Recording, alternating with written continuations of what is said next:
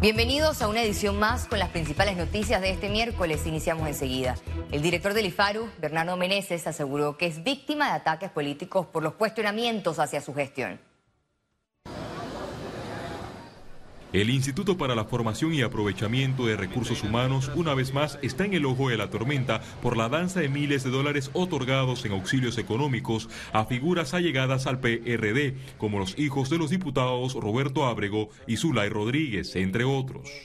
Yo ahorita mismo me he dado cuenta de los nombres que están saliendo, que algunos eran hijos de tal fulano tal, porque yo ni siquiera lo sabía, porque el, comité ni siquiera lo sabía, porque en, el expediente no reposa el nombre de los padres, es la persona, es el joven, es el adulto, es el mayor de edad que hace el trámite. Incluso indicó que tuvo conversaciones con el diputado independiente Juan Diego Vázquez.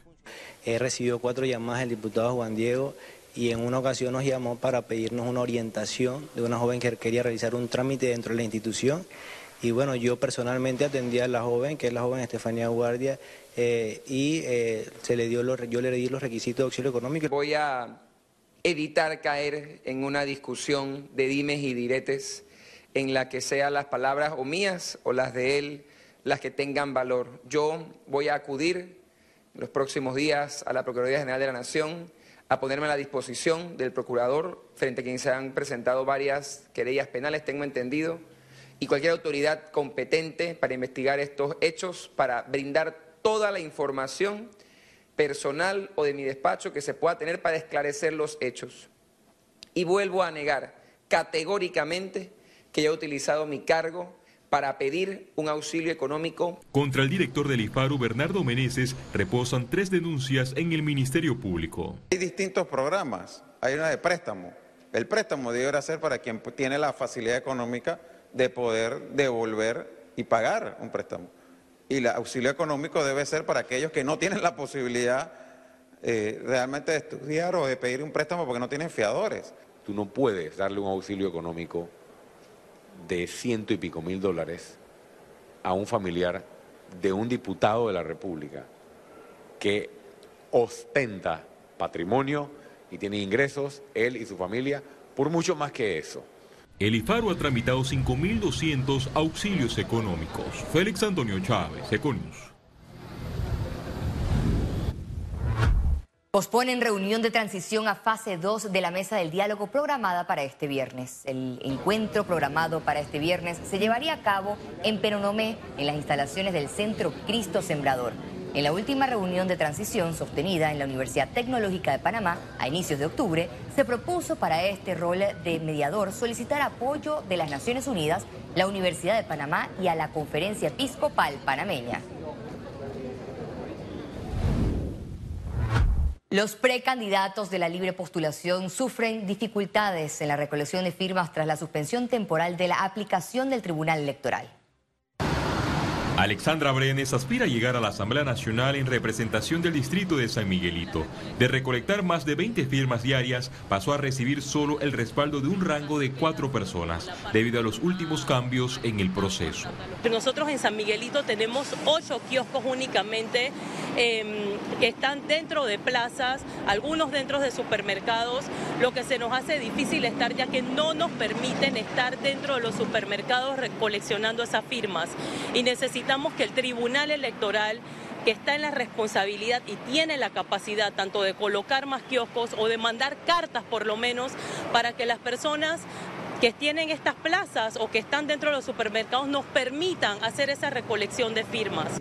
La misma odisea se vive en el corregimiento de San Francisco, donde no hay kioscos multiservicios disponibles, así lo denunció el precandidato a representante Narciso Arellano, quien recomendó la utilización de la app y la auditoría de manera paralela. Nosotros nos vemos grandemente perjudicados precisamente porque en la eliminación temporal del app, dejándonos sumidos solamente en la utilización del CAU, beneficia a los candidatos que tienen un poder económico grande, que pueden llenarte dos buses y llenártelos de personas y llevarlos al Tribunal Electoral a utilizar el kiosco. Nosotros no tenemos esa posibilidad y quedamos en una total desventaja. Según el precandidato a diputado por el circuito 86, Bexeray Richards, la decisión adoptada por el Tribunal Electoral afectó a todos los aspirantes que carecen de una estructura de movilización.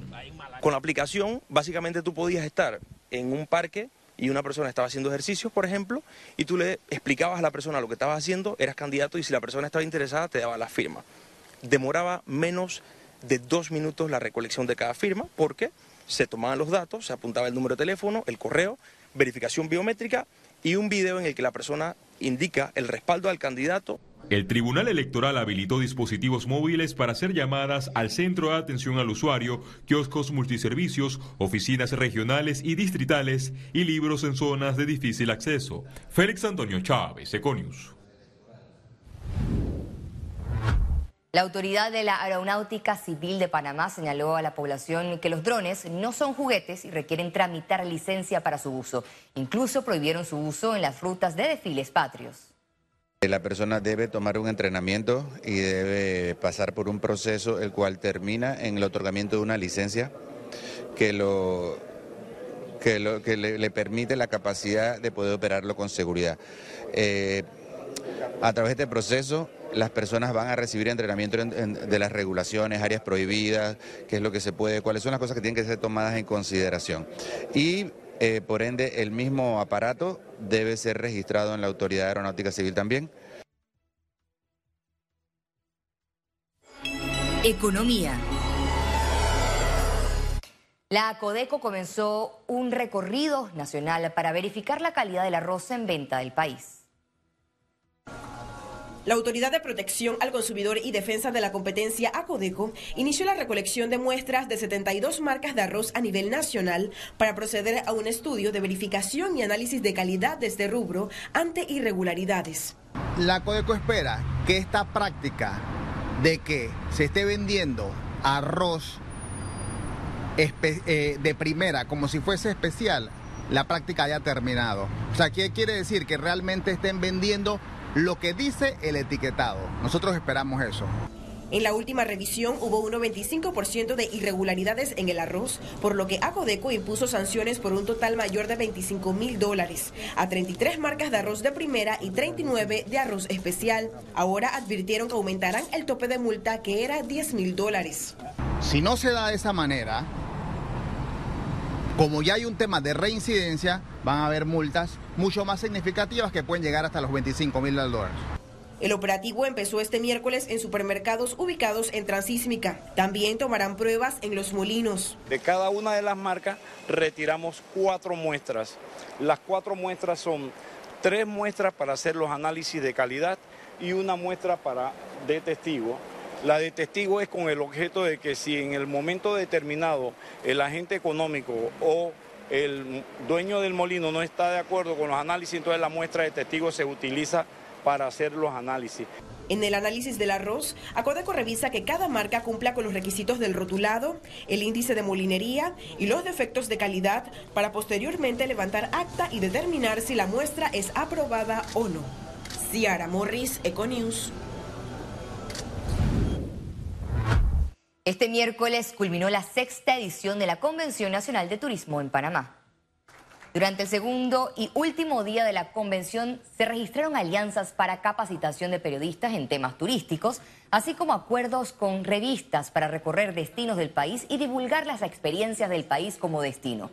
Durante los conversatorios destacaron el enfoque de esta edición, que es el desarrollo económico del país a través de los productos en comunidades para atraer turistas a conocerlos y consumir a lo largo de Panamá. Todo tiene que ver con la autosostenibilidad y básicamente es, el turismo tiene que ser el motor de desarrollo para todos. Y para que sea el motor de desarrollo, pues tiene que ser desarrollado dentro de las comunidades. No puede ser que traemos dos millones de turistas y el derrame económico sea muy concentrado.